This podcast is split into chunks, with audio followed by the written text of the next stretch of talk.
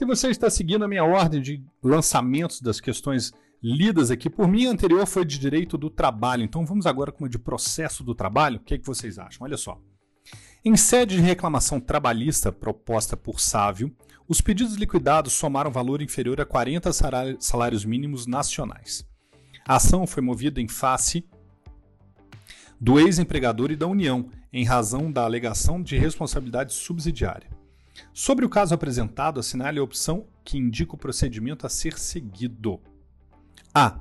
A ação correrá sob rito sumaríssimo, pois cabível rito especial para qualquer parte da Justiça do Trabalho, desde que o valor da causa seja compatível. B. A ação correrá sob rito ordinário, porque em que pese o valor da causa, figura ente de direito público no polo passivo. C.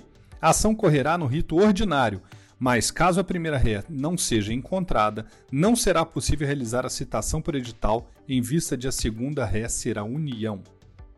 D. A ação correrá no rito sumaríssimo e, em caso de prova testemunhal, cada parte terá direito a ouvir até três testemunhas. Vamos aos comentários.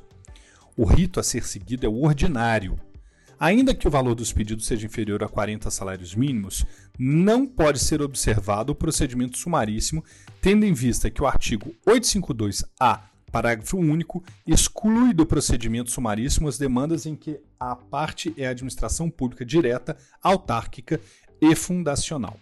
Importante lembrar que, nos termos do artigo 852-H, parágrafo 2 da CLT, cada parte terá direito a ouvir até duas testemunhas.